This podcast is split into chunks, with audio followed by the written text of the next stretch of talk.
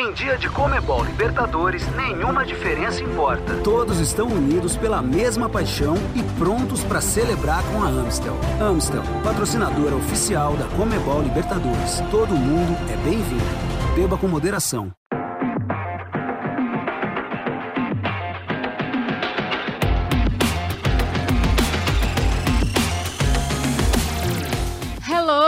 Muito bom dia, boa tarde, boa noite para você que em algum momento, de algum lugar do mundo, tá ouvindo mais essa edição do Show da Comebol Libertadores, aquele tradicional resumão que a gente faz ao fim de cada semana de partida dela, que é a melhor competição do nosso continente. Eu sou Bianca Molina e hoje vou bater essa bolinha aqui com a minha parceira, Dai Natali. Que semana, hein, Dai?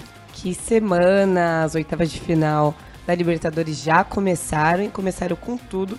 Até o momento, todos os brasileiros invictos nas oitavas de Libertadores. Tivemos brasileiros que ganharam, brasileiros que empataram, mas até agora ainda tem jogo, né? Nenhum brasileiro que perdeu, né? É isso. Alguns com melhores expectativas, é. outros com uma situação um pouco mais difícil, mas todo mundo aí vivo na briga pela classificação para as quartas de final da Comebol Libertadores. Vamos começar falando de Galo, então?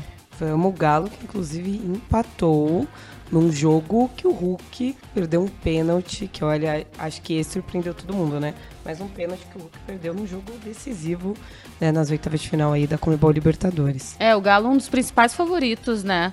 Nessa fase de oitavas de final, porque encontra o Emelec, que veio do grupo do Palmeiras, um grupo que não era assim dos mais fortes, né? E encontra dificuldade para sair com essa vitória no primeiro jogo lá no Equador.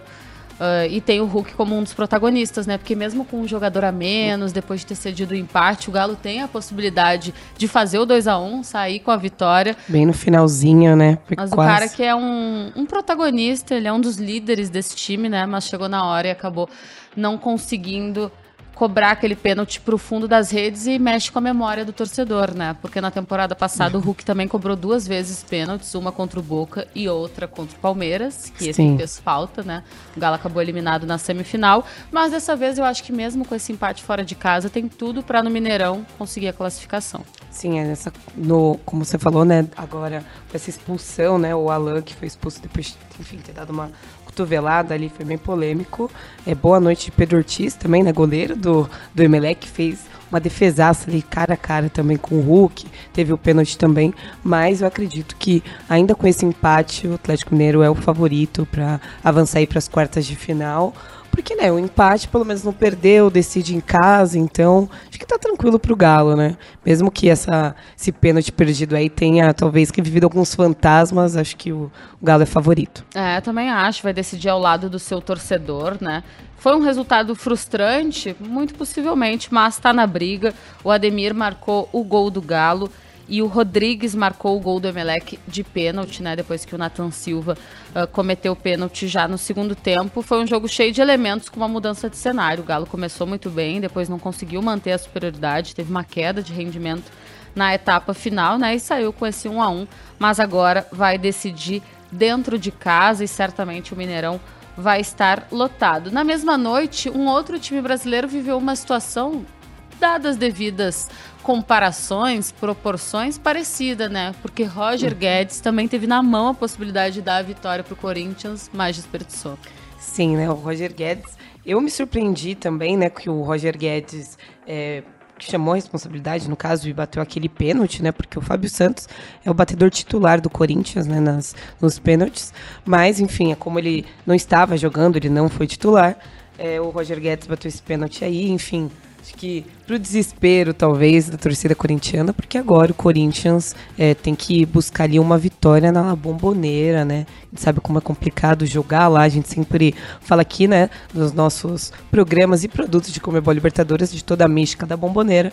Eu acho que de fato vai ser bem complicado para o Corinthians, que precisava fazer uma campanha, é, no mínimo, parecida com a fase de grupos, né? Que fez 2 a 0 em casa e conseguiu um empate na bomboneira para se classificar para as quartas tranquilamente, né? Agora empatou em casa. Vai que esses Uhum. 2 a 0 da bomboneira Ah, É, aconteçam. seria bom. uh, pro Corinthians conseguir essa classificação, mas de fato, de fato, vida bem dura, porque vai decidir naquele mini caldeirão, né? Que a torcida argentina, a torcida chinesa e do Boca sabe muito bem fazer. Aí eu vou te fazer uma pergunta, mas vou provocar o nosso ouvinte. Vai lá Ué? no Twitter, arroba LibertadoresBR, ou no Instagram, arroba LibertadoresBR, e responde pra mim. Foi mérito do Rossi ou foi falha do Guedes na cobrança de pênalti? E ainda, foi mérito do Ortiz ou foi falha do Hulk? Qual a tua opinião? Mérito dos goleiros ou os batedores que decepcionaram? Eu acho que do Hulk foi mérito do Pedro Ortiz e do Roger Guedes. Pra mim, o Roger Guedes não bateu bem Tô essa contigo. bola. Pra mim, foi. Sim, obviamente que a gente tem que dar os méritos pro Rossi também, né? Que, enfim, é, defendeu um pênalti, né? Na oitavas de final, enfim, obviamente tem que dar ali uns méritos pro goleiro também, que a gente sabe que é, que é difícil, mas pra mim o Roger Guedes não, não bateu bem. É, e a- depois daquela, dessa defesa, né?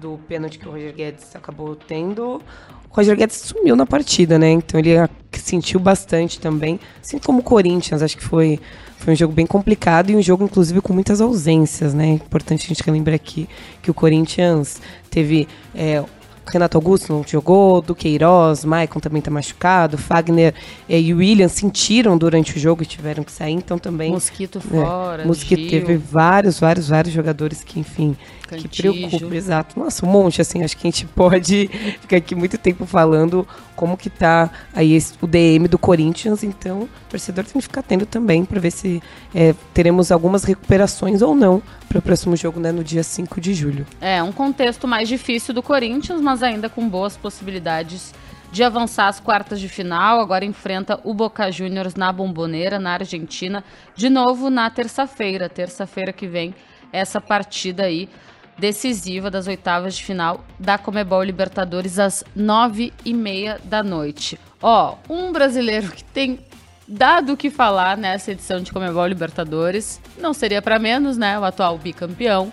O Palmeiras foi jogar no Paraguai, fez um primeiro tempo que até parecia que encontrar alguma mínima dificuldade, assim, não estava conseguindo ser tão efetivo, né, nos primeiros 45 minutos diante do Cerro, mas depois no segundo tempo, daí Rony mais uma vez protagonista e o negócio foi que foi. Não, é, de fato, eu tava fazendo esse jogo até no Torcida Comebol Libertadores, né? Nosso projeto aí de narração sem imagens. E o primeiro tempo foi parado, parado. É, o Palmeiras, o Cerro, na verdade, conseguiu neutralizar bem o time do Palmeiras, que não conseguiu ter boas oportunidades. A chance um pouco mais clara do Palmeiras foi aparecer só aos 37 minutos do primeiro tempo, então demorou muito é, o Palmeiras para reagir. E aí eu até brinco, eu não sei o que o Abel Ferreira fez no vestiário, é, o que, que ele falou ali para a equipe, porque ele voltou para o segundo tempo sem alterações, mas o time voltou com outra cara, muito mais rápido, com muito mais chances. E aí, né, uma, agora uma noite espetacular de Rony, que agora tem ali 16 gols pelo Palmeiras na Libertadores, né? E aí despontou aí, tá como artilheiro da história da Libertadores. Dois gols antes do Veiga, né? Que tem 14 gols. Dois gols a mais Antes que o não. Veiga. É isso, depois. Desempatou mais uma É vez essa disputa. Essa disputa que tá boa, né? Até ano É. passado o Alex ainda era o artilheiro, aí começou a chegar uma galera aí pra desbancar o eterno camisa 10, hoje treinador, e o Rony assumiu a artilharia mais uma vez de forma isolada, e não só isso, viu, Dai? Ele empatou simplesmente com Zico e Pelé na artilharia histórica dos brasileiros na Comebol Libertadores. Pode daqui a pouquinho deixar simplesmente dois geniais camisas 10 pra trás e vai fazer mais gols certamente nas Comebol Libertadores. Ah, né? com certeza, né? Acho que Rony, Palmeiras e Comebol Libertadores está quase virando sinônimo, né? Ele já mostrou desde o ano passado, né? Quando, enfim, deu assistência pro Breno Lopes eh, na final da Libertadores. Então acho que ele já tá marcando seu nome aí, né? Com certeza. E à noite também teve gol do Murilo, né? mais um zagueiro artilheiro aí desse elenco do Palmeiras. Nessa temporada, o Murilo tem seis gols marcados, mesmo número que tem o Gustavo Gomes. São dois zagueiros, os dois somados têm 12 gols. Realmente muito legal ver esse time do Abel Ferreira, como a Dai falou. Eles voltam do vestiário com uma outra mentalidade, por isso a gente sempre exalta a força mental mesmo, psicológica desse time do Palmeiras, que aplicou 3 a 0 em cima do Cerro Porteio fora de casa, com duas assistências do Scarpa também, que vive uma grande temporada. E agora o Palmeiras vai decidir dentro de casa. Uh, pode né? perder por até dois gols que de diferença, que mesmo assim avança. E para lembrar o torcedor, que certamente está com isso na ponta da língua, nessa temporada o Palmeiras tem só uma derrota dentro de casa. Só uma vez Sim. perdeu para o Ceará na primeira rodada do Campeonato Brasileiro, então uma missão bem difícil do Cerro, né? Não, com certeza, né? Decidir fora de casa, ainda mais com o Palmeiras tendo essa vantagem dos três gols, lembrando, né? Que agora gol fora de casa vale três. Agora vale o número de gols mesmo, né? Não tem mais gol qualificado. Então, o Palmeiras, mesmo assim, tá com uma excelente vantagem e tá ali com o pé, vamos dizer assim, nas quartas de final da Comebol Libertadores, né? Com certeza, vai decidir em casa, ao lado do torcedor. Que ano, que anos para ser palmeirense. Que anos, né? Não acho que nem é em 2022, né? Acho que os últimos, é, então, né? os últimos anos tá o torcedor tá com riso fácil. Realmente. Ó, oh, tem um outro torcedor que também tá feliz da vida. Não fez uma vantagem tão boa quanto a do Palmeiras, mas começou vencendo, jogando dentro de casa o Atlético Paranaense de Luiz Felipe Scolari. 2 a 1 em cima do Libertar, que também é um adversário que o Furacão já conhecia, né? Enfrentou duas vezes na fase de grupos. E um 2 a 1 histórico para Vitor Roque, com 17 Sete. anos, guri começando como titular, fazendo gol aos 6 minutos. E se tornou o jogador mais novo do Atlético Paranaense a fazer um gol em Comebol Libertadores, né, gente? 17 anos e 120 dias e voando, né? De fato, chamou a responsa ali. O Felipão até chegou a falar em coletiva que é, Comebol Libertadores não era um, um torneio para jogadores jovens, né? Mas de fato é, ele chamou a responsa ali para abrir o placar. E é muito bom, né, esse placar aí para o Atlético Paranaense, que fez 2 a 1 um, é isso, não é um placar elástico, mas é importante ter essa vantagem, até porque o Atlético Paranaense não decide é, em casa. Então é Perfeito. é importante, né? Não, era importante fazer o que o Corinthians não fez, né? Aproveitar o mando de campo para sair com uma vitória. Como a Dai falou, a vantagem é mínima, mas ela existe. Tanto que o Atlético agora no, Paraná, no Paraguai vai jogar por um empate. Qualquer empate Exato. classifica o Furacão para as quartas de final. E o Filipão fazendo um grande trabalho. Já são 14 jogos aí pelo Atlético Paranaense. 10, eu disse 10 vitórias, 3 empates e só uma derrota. É, para a gente aprender a não acabar com a carreira de um treinador vitorioso como ele antes da hora, Sim. né? Porque quando conhece não adianta, nem sempre vai dar certo, mas agora tá dando bem. Ah, agora tá dando, né? E a gente fala de Filipão, obviamente a gente lembra, né, do Filipão tanto em 95 como em 99 também, que ele já foi aí campeão de Comebol Libertadores, então conhece bem, tá fazendo um ótimo trabalho. Não, de Copas ele conhece muito é. bem. Inclusive estamos na semana dos 20 Exatamente. anos do Penta, né? Parabéns então, pro Felipão, né, e pra é todo mundo lá. Se emocionou falando sobre Sim. isso, inclusive.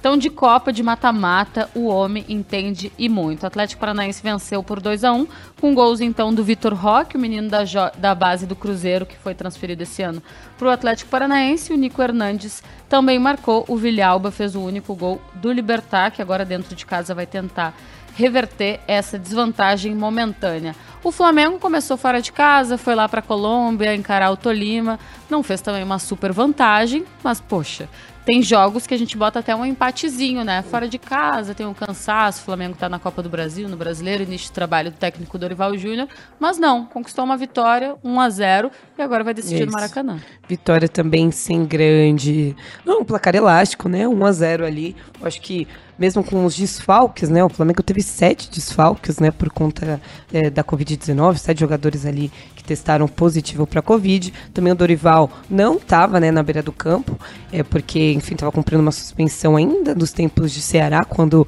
estava é, jogando a Comebol Sul-Americana. Eu acho que o Flamengo não fez uma excelente partida, teve alguns erros ali, eu acho que principalmente no meio-campo. É, eu acho que perdeu um pouco de ritmo, muitas vezes a bola não chegava no Gabigol também mas fez aquilo, né? Cumpriu o dever de casa, 1 a 0 e principalmente vai ter a vantagem de decidir no Maracanã, que é excelente para mim também.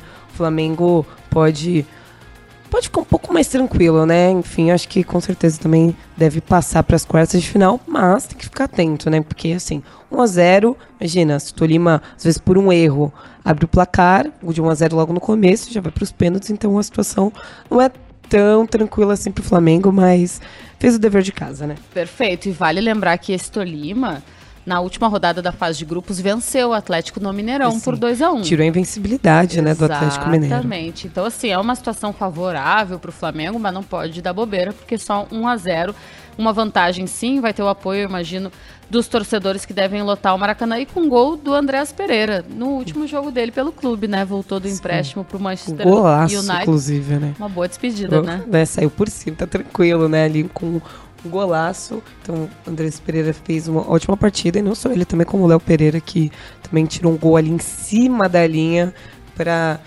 felicidade da torcida ali do Flamengo, né? É, não, e foi, como tu falaste dos desfalques, foi uma partida para alguns nomes muito contestados se sobressaírem, né? O Léo Pereira, o Rodinei jogou muito bem também, Exatamente. o Andréas Pereira, que até hoje é punido, julgado uhum. pelo lance da final da Libertadores Sim. fazendo o gol da vitória. Mas é isso, Flamengo mais um brasileiro aí com uma vantagem boa e vai decidir em casa, no Rio de Janeiro, na semana que vem, quarta-feira, nove e meia da noite, Flamengo e Tolima se reencontram. O Fortaleza viveu uma noite histórica, né? Primeira vez que o clube participa de uma Libertadores da América, já numa fase de mata-mata.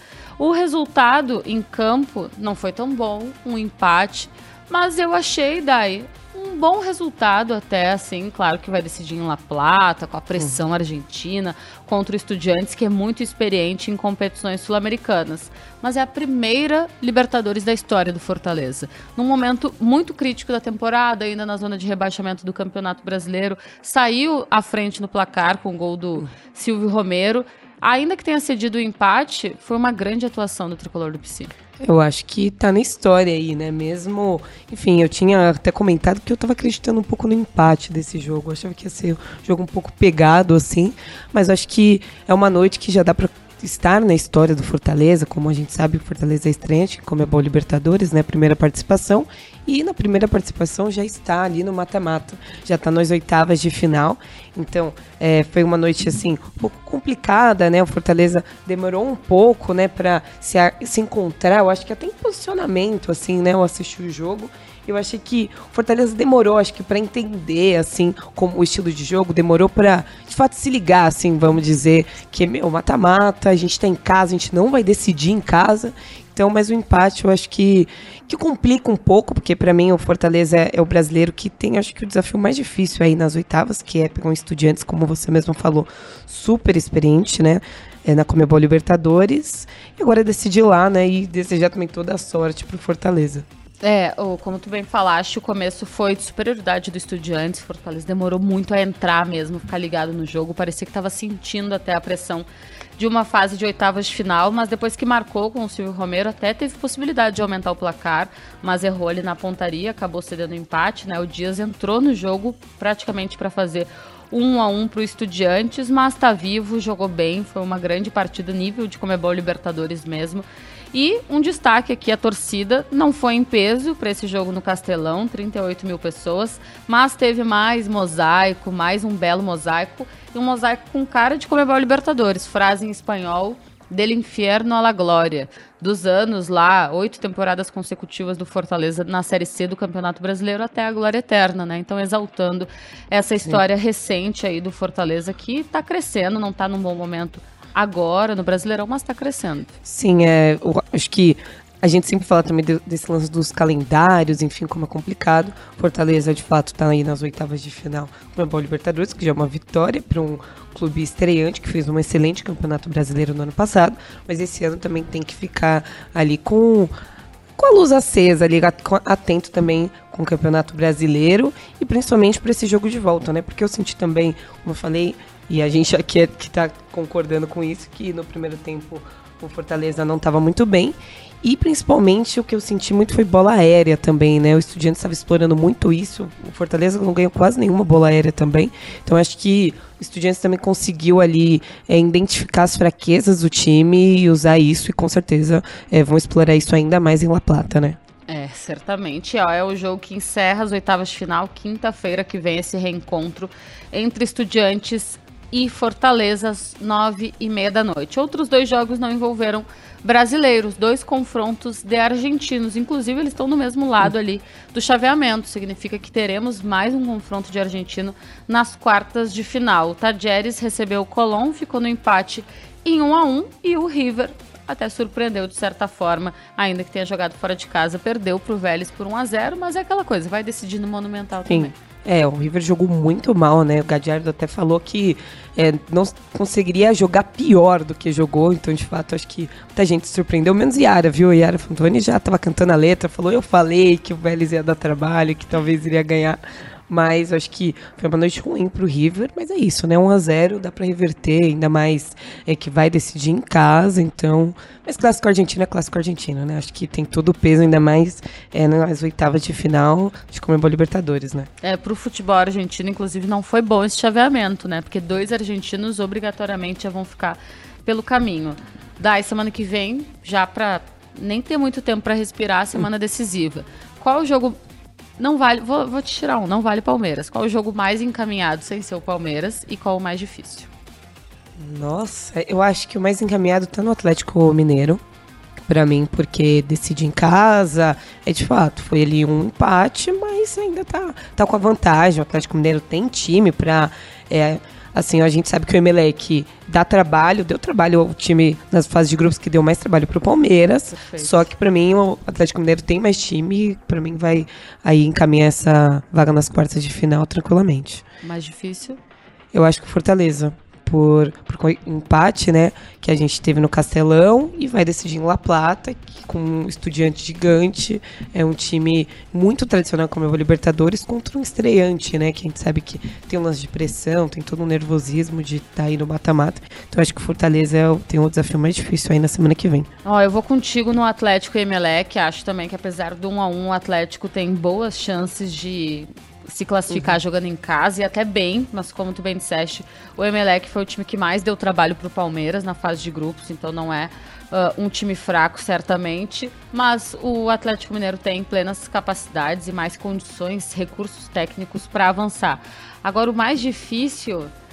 Olha, eu vou de Boca e Corinthians. Ah, é? Pela questão da rivalidade mesmo, uhum. acho que vai ser um jogo bem atípico uh, porque são duas equipes com um mental muito forte, que isso Sim. que você estava falando do Fortaleza, que por ser estreante pode ser prejudicial. Corinthians e Boca Juniors já sabem como se enfrentar, já se enfrentaram em muitos outros momentos além dessa temporada, e está tudo muito em aberto para os dois, é. e para os dois vai ser muito decepcionante cair nas oitavas de final. Ah, é isso. Eu, eu acho até que imagino um jogo é feio mesmo. acho que mais não sei, acho que com mais peso, talvez, né? Sabe aquele confronto que tem até cara de final, mas ele tá acontecendo nas oitavas Super de final cedo. ainda, né? Super cedo. Que é um dos times desses gigantes aí, pode dar Deus né, pra comer boa Libertadores precocemente, vamos dizer assim. Mas de fato, eu acho que esse jogo vai pegar fogo, assim. A Bomboneira vai vai ser complicado, tanto pro Boca, tanto pro Corinthians, como a gente falou, conta de desfalques, como como o Corinthians também joga como Comebol Libertadores, né? A gente sabe que enfim, o Corinthians já foi campeão em 2012, inclusive contra o Boca, mas eu acho que é um desafio e tanto, principalmente por ser esse time, é nessa fase, toda a pressão, acho que envolve muita coisa também. Que semana para estar na Argentina semana que, que vem, né? semana. Né? Porque várias decisões acontecendo lá, envolvendo Colón, Tajeres, envolvendo River, Vélez, Boca, Corinthians, Estudiantes, Fortaleza. Não, só jogão, só jogão semana decisiva de como Libertadores, mas assim que a gente gosta, né? A gente gosta das decisões. Faz de grupo é muito boa, também tem jogões, mas agora nesse tudo ou nada aí é bom demais, né? Ó, então vamos pra agendinha. Terça-feira, o primeiro a entrar em campo dos brasileiros é o Atlético Mineiro, 7h15 da noite, diante do Emelec, recebe a equipe equatoriana no Mineirão. Mesmo dia, só que mais tarde, às 9h30 da noite, Boca e Corinthians.